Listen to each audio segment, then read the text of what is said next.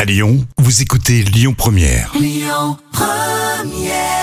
Sur Lyon Première, Marc Lavoine. On passe au petit plat de Camille pour cette belle journée de mercredi. Les petits plats de Camille. Une tarte au citron, mais super facile à faire, Camille. Oui, voilà, parce qu'il faut quand même de temps en temps euh, se respecter un petit peu. Pas mal, Camille. On Alors- étape une. Qu'est-ce qu'on fait On préchauffe le four Ouais, c'est à facile. 200 degrés. Ensuite, on étale la pâte brisée et on en garnit le moule. Vous allez battre les œufs avec le sucre en poudre jusqu'à l'obtention d'un mélange mousseux.